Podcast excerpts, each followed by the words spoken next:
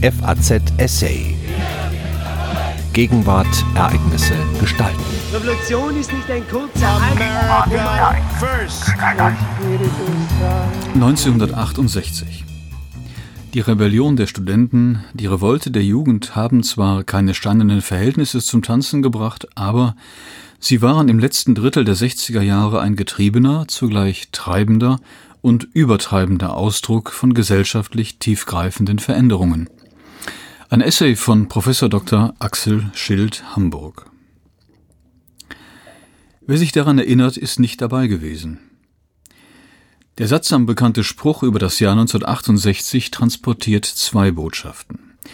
Die erste betont das Rauschhafte, das Dreigestirn von Sex, Drugs und Rock'n'Roll in symbiotischer Verbindung mit der politischen, linksradikalen Revolte als suggestives Deutungsangebot. Dabei geht es nicht um ein bestimmtes Jahr, sondern um eine abkürzende Bezeichnung für einen längeren Zeitraum am Ende der 1960er Jahre. 1968 kann allerdings mit besonders vielen jugendlich geprägten Protestaktionen aufwarten. Gegen die Verabschiedung der Notstandsgesetze, gegen den Vietnamkrieg, gegen nationalsozialistisch belastete Hochschullehrer und Kommunalpolitiker. Schon die zeitgenössische Berichterstattung profilierte die Geschehnisse zur zusammenhängenden Revolte. Die zweite Botschaft funktionierte zumindest eine Zeit lang als Ausschluss lästiger Deutungskonkurrenz der Nachgeborenen aber auch der Älteren, die zu den jugendlichen Insignien keinen Zugang finden konnten.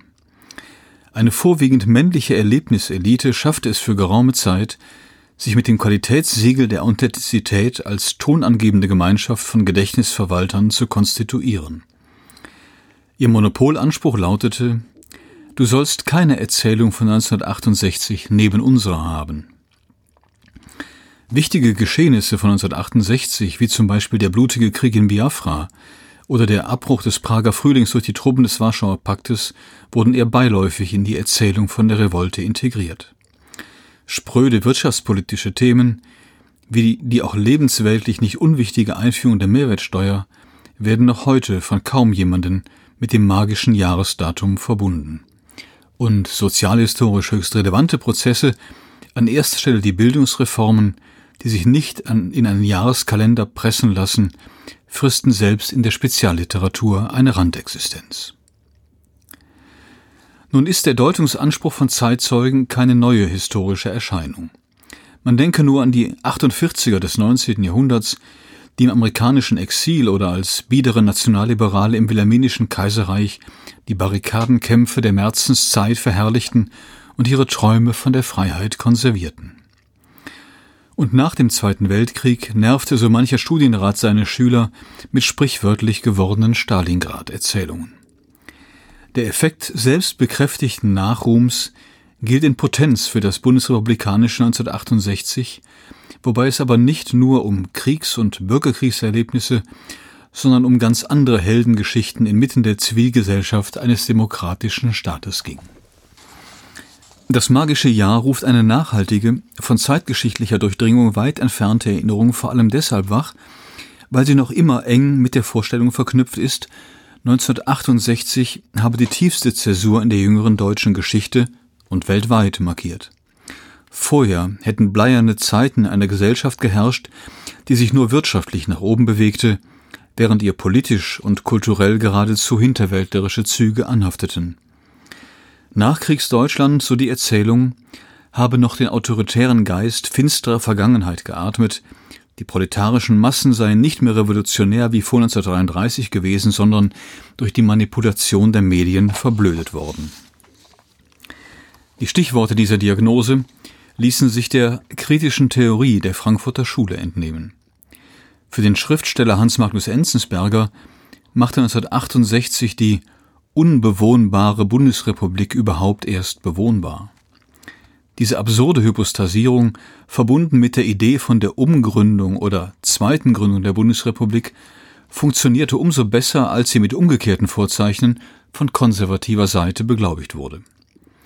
Der Politologe Wilhelm Hennis blickte im Zorn auf die von ihm in Anlehnung an Friedrich Nietzsche als ruchlose Jahre apostrophierte Zeit zurück, in der eine Mischung von penälehafter Impertinenz und Feigheit geherrscht habe, zu der er eine geringere Distanz besitze als zu den Taten und Untaten seiner Väter- und Großvätergeneration. Von den professoralen Hysterikern des Bundesfreiheit der Wissenschaft, die ihn wieder einmal den Untergang des Abendlandes und die Machtergreifung des Bolschewismus in Bielefeld oder Bochum beschworen, bis zu linken Alarmisten, die den nur durch revolutionäre Taten noch zu verhindernden Notstandsstaat heraufziehen sahen, die schroffe Gegenüberstellung von schwarzer und weißer Interpretation zementierte die angeblich existenzielle Zäsur und damit den Mythos von 1968, der das Geschehen der alten Bundesrepublik am Ende ihres zweiten Jahrzehnts wie in einem Nebel verschwimmen ließ. Die immer gleichen Begebenheiten werden von den Verwaltern der Erzählungen beider Pole der Hypostasierung fortwährend grell ausgeleuchtet, andere bleiben im grauen Schleier verborgen. Das Pudding-Attentat auf den amerikanischen Vizepräsidenten Humphrey, die ausgehängten Klotüren der Kommune 1 und die Haschrebellen gelten als zeittypisch und nicht als Randerscheinung mit weit ausdeutbarem symbolischen Potenzial und probate geschichtsphilosophische Projektionsfläche. Für die Ex-Kommunarden und SDS-Aktivisten gehörten diese revolutionären Großtaten zum festen Arsenal der Heldenerzählungen. Dem überall anzutreffenden Begriff der Generation ist deshalb zuweilen der Begriff der Erlebniselite vorzuziehen. Denn nur wenige hatten in den Zentren der Revolte das Privileg, an den avantgardistischen Happenings und bunten Demonstrationen im Laufschritt teilzuhaben, die für das Wesentliche von 1968 ausgegeben werden. Man schätzt den aktivistischen Kern der Revolte in West-Berlin, Frankfurt und einigen kleineren Universitätsstädten wie Göttingen, Marburg, Tübingen, Heidelberg oder Münster auf wenig mehr als 10.000 Beteiligte. Der SDS hatte in seinen Hochzeiten nicht mehr als 4.000 Mitglieder, und selbst von diesen geriet nur ein sehr kleiner Teil später auf die Abwege des Linksterrorismus der RAF oder gesellte sich als Konvertit zur extremen Rechten. Allenfalls führten einige das Drama der Weimarer Arbeiterbewegung in den 70er Jahren als Farce auf. Die meisten derer, die sich 1968 auf der Linken engagierten, wirkten später als Lehrer, Hochschullehrer, Sozialarbeiter in der Kirche oder bei den Gewerkschaften, jedenfalls als engagierte Anhänger des demokratischen Systems innerhalb eines weiten Verfassungsbogens von links bis rechts. Aber nicht sie, sondern vor allem die Besitzer spektakulärer Biografien, versehen mit einigem Sündenstolz, äußerten sich bevorzugt als Sprecher einer Generation. Die männliche Form ist deshalb angebracht, weil sich 1968 nur wenige Frauen artikulierten. Die legendären Tomatenwürfe gegen die männlichen Eminenzen auf der SDS-Delegiertenkonferenz in Frankfurt im September 1968 ändern nichts daran, dass erst die 1970er Jahre zum Jahrzehnt der weiblichen Emanzipation wurden. In einem ersten Zugriff hatten jüngere Zeithistoriker um die Jahrtausendwende und damit in einem geschichtswissenschaftlich üblichen Abstand versucht, eine sozialhistorisch grundierte Gegenerzählung zu etablieren. Auf Basis erster sozial- und kulturhistorischer Studien setzte sich die Formel von den langen 60er Jahren, so Anselm Döring-Manteuffel durch, also die Vorstellung eines Transformationszeitraums von den späten 50er bis zum Beginn der 70er Jahre. Vieles von dem, was in der Erzählung vom Ursprungsmythos erst im Jahr 1968 begann, wurde nun ein Jahrzehnt vorverlegt.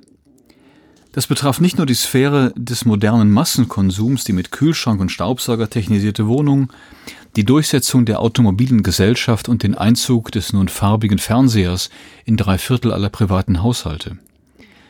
Die Beschleunigung der gesellschaftlichen Entwicklung zeigte sich auch in sozialen Basisprozessen wie der Zuwanderung der Gastarbeiter aus südeuropäischen Ländern und der demografischen Verjüngung der Bevölkerung einschließlich der Bildungsexpansion mit einer höheren weiblichen Beteiligung sowie den Blaupausen für die Reformuniversitäten. Die 1960er Jahre waren das jugendlichste Jahrzehnt der Bundesrepublik. Nicht zuletzt die von Mofas, bunter Mode und Beatmusik geprägte Jugendkultur hatte bereits ein Jahrzehnt vor der Revolte von 1968 begonnen. Die erste große Koalition der Bundesrepublik wurde als ein defensives Bündnis gegen die von den Zeitgenossen weit überschätzte wirtschaftliche Rezession der Jahre 66 und 67 und zugleich als eine parteiübergreifende Modernisierungsgemeinschaft entdeckt, von der mittelfristigen Finanzplanung bis zur Liberalisierung des politischen Strafrechts. Die 1960er Jahre ließen sich auch als Zeitraum des Wertewandels profilieren, von dem die nachlassende Prägekraft der Kirchen beider Konfessionen nur ein Ausdruck war. Während die DDR-Propaganda noch von einem finsteren, klerikal-faschistischen Regime in Westdeutschland tönte, verteidigten viele Gläubige längst selbstbewusst ihre Sicht der Dinge, suchte auch die katholische Kirche auf dem Zweiten Vatikanischen Konzil den Anschluss an die neue Modernität. Die Enzyklika Humane Vitae vom 25. Juli 1968 mit ihrer strikten Ablehnung jeder Form künstlicher Empfängnisverhütung trug dem Papst, zumindest in Westeuropa, den Spottnamen Pillenpaule ein. Wenn nun die 1960er Jahre, wie dieser beliebig verlängerbare Katalog andeuten soll, sich als äußerst dynamische Zeiten eines rasanten gesellschaftlichen und politischen Umbruchs darstellten, dann war damit implizit der Ursprungsmythos von 1968 ausgehöhlt worden. Aber die Historiker taten sich schwer damit, nun den nächsten Schritt zu gehen, nämlich vor dem Hintergrund der Zeitgeschichte auch die Jahre der Revolte um 1968 schlüssig zu erklären. Interessante Studien aus zeithistorischer Feder ließen mit wenigen Ausnahmen auf sich warten. Stattdessen dominierten noch lange zwei Tendenzen der Nichteinordnung der Revolte von 1968 in breitere gesellschaftliche Kontexte. Auf der einen Seite übernahmen manche Historiker die bereits zeitgenössisch anzutreffende Argumentation, 1968 hatte gar nichts bewirkt, die Proteste seien sogar ein retardierendes Moment im gesellschaftlichen Reformprozess gewesen. Damit ließ sich die thematische Ausklammerung der Revolte, die vornehme Ignoranz gegenüber 1968 allerdings nicht überzeugend begründen. Die entgegengesetzte Tendenz, vor allem kulturwissenschaftlicher und soziologischer Herkunft, brachte eine Fülle von Gesprächsbänden mit den Protagonisten von 1968 hervor. Deren bisweilen nur sanft moderierte Botschaften enthielten damit sogar noch wissenschaftliche Weihen. Die Erlebniselite avancierte hier zur interviewten Generation. Die Frage, seit wann sich die Erlebniselite als eine solche Generation der 68er erfand, lässt sich ziemlich genau beantworten, zehn Jahre später. Die Akteure der Revolte 1967-68 hatten es noch empört abgelehnt, die antiautoritäre Bewegung in die Muster eines quasi anthropologisch begründeten Konflikts zwischen Jugendlichen und Erwachsenen zu pressen. Noch ein Jahrzehnt nach der Revolte sprach man im Rückblick von der Protestbewegung.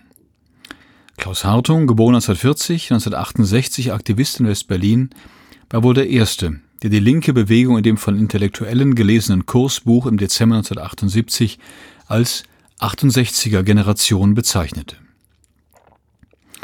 Damit war der Generationsbegriff von einer als unpolitisch abgelehnten Fremdbezeichnung zu einer empathischen Selbstbezeichnung geworden. In Deutschland, wie auch in anderen westlichen Ländern, bürgerte sich die Bezeichnung 68er Generation rasch ein. Bob Dylan wurde seit den späten 70er Jahren nicht mehr als Protestsänger, sondern als Sänger seiner Generation wahrgenommen. Natürlich waren die 68er als begriffliche Symbiose von Generation und Bewegung eine Konstruktion. Sie stützte sich empirisch auf die artikulationsfähigsten Teile der Revolte, bildungsbürgerliche und fast ausschließlich männliche Akteure, die als Subjekte von Erzählungen fungierten. Allerdings entspricht die Suggestion eine ganze Generation begrifflich einhegen zu können, geradezu der klassischen Definition von Karl Mannheim, der darin ihr Wesen erblickte.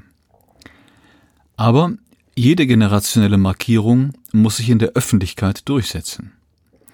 Es ist symptomatisch, dass die kaum mehr zu zählenden Konkurrenzgenerationen, ungeachtet reichlicher medialer Unterstützung, seither nur jeweils saisonale Aufmerksamkeit erhielten. Wer spricht heute noch von den 78ern, die es den älteren Helden neideten, dass sie als Pioniere Westdeutschland revolutioniert hätten? Wer kennt noch die Generation Punk, die sich eher antitheoretisch inszenierte? Und wer erinnert sich noch an die Generation 89 bzw. Generation Berlin, die mit der Wiedervereinigung eine konservative Wende gegen die angeblich linke Hegemonie der alten Bundesrepublik verbinden sollte. Ganz zu schweigen von der Generation Flocati, der Generation Golf und zahlreichen weiteren vergeblichen Versuchen, eine neue Generation dauerhaft zu kreieren. Offenbar lässt sich eine hegemoniale Generationserzählung nicht beliebig mit Marketingstrategien durchsetzen. Der wichtigste Grund dafür, warum sich der Begriff der 68er Generation in der Öffentlichkeit durchgesetzt hat, liegt außerhalb der puren medialen Konstruktion. Es ist die Zeit der 60er Jahre selbst als Zeitraum einer tiefgreifenden und dynamischen politischen, gesellschaftlichen und kulturellen Transformation. Die Rebellion der Studenten, die Revolte der Jugend haben zwar keine steinernen Verhältnisse zum Tanzen gebracht, aber sie waren im letzten Drittel der 60er Jahre ein getriebener, zugleich treibender und übertreibender Ausdruck von gesellschaftlich tiefgreifenden Veränderungen. Dafür steht 1968 als Chiffre, und dies erklärt, dass sich linke Intellektuelle, die zu keinem Zeitpunkt eine Mehrheit vertraten, erfolgreich zur Generation erklären konnten, deren Wirkungskraft in der Öffentlichkeit allgemein anerkannt wird. Freilich wäre es zu einfach, die Auseinandersetzung über die Erinnerung 1968 als schlichten Deutungskampf zwischen Erlebniselite und Zeitgeschichte anzusehen. In einem solchen Zweikampf hätte die Erlebniselite allemal gewonnen, denn beim breiteren Publikum hatte die Darstellung von allmählichen Veränderungen in den langen 60er Jahren gegen die dramatischen Bilder von Polizeipferden, Wasserwerfern, Straßenschlachten und telegenen Helden keine Chance.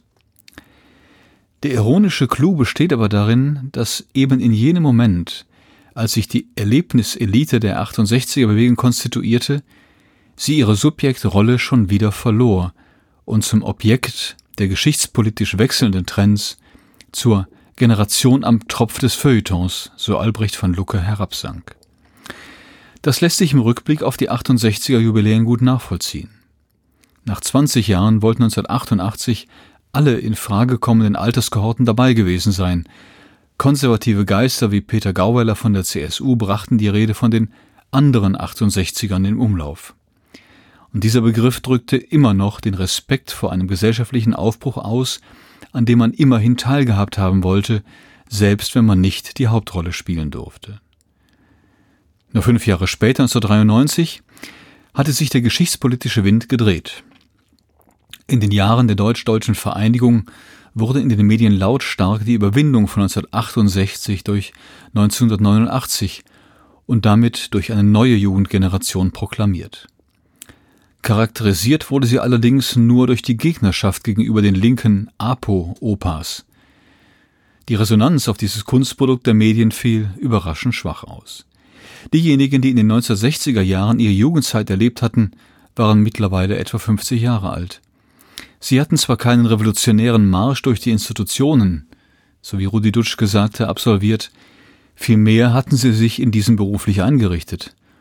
Und auch wenn sie sich in der Regel nicht selbst an spektakulären Aktionen beteiligt hatten, so wollten sie sich doch nicht ihre positiven Erinnerungen an neue Freiheiten und Schule beschädigen lassen, die viele mittlerweile mit der Chiffre 1968 verbanden.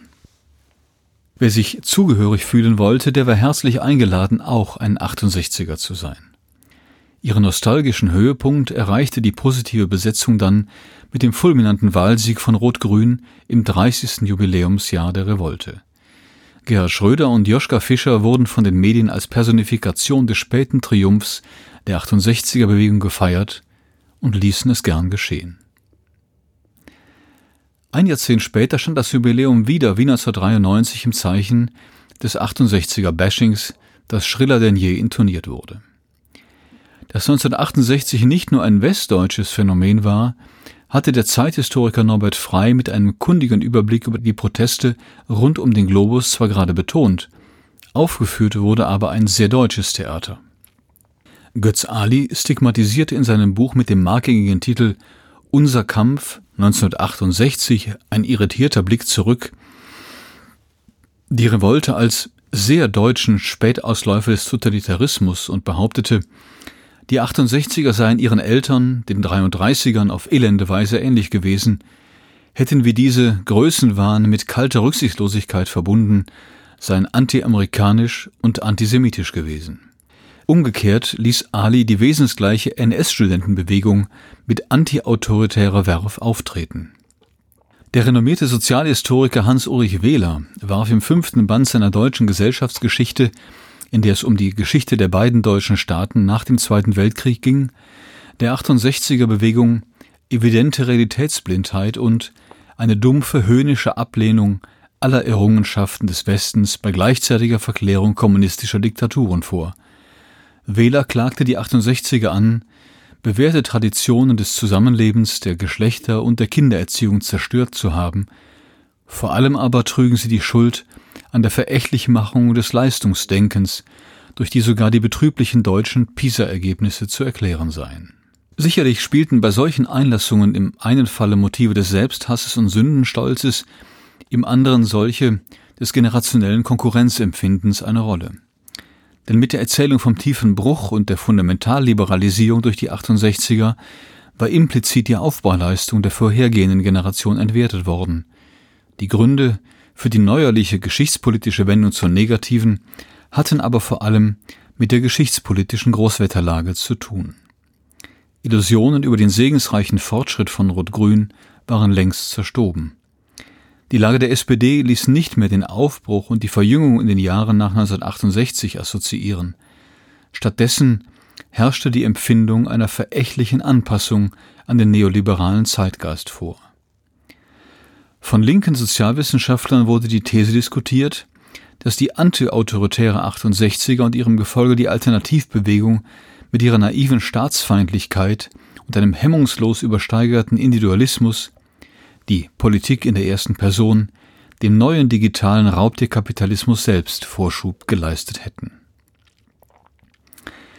Die 50. Wiederkehr des magischen Jahres wird das Auseinanderdriften der Erlebniselite als Verwalter der Erzählung von 1968, der Geschichtspolitik und der Zeitgeschichtsschreibung zu einem Höhe- und Abschlusspunkt führen. Das lässt sich anhand angekündigter Ausstellungen und Bücher sowie geschichtspolitischer Ausfälle schon jetzt feststellen. Die Aktivisten von 1968 werden vielleicht zum letzten Mal ein rundes Datum als Gelegenheit zur Selbstinszenierung erhalten. Noch einmal wird die Wasserwerferromantik von Berlin und Frankfurt beschworen werden, die Interviews mit SDS-Häuptlingen liegen für die allfälligen Dokumentationen in den Fernseharchiven längst bereit. Aber die Revolutionslava ist ausgeglüht. Politische Begeisterung von 1968 ist kaum noch zu erzeugen.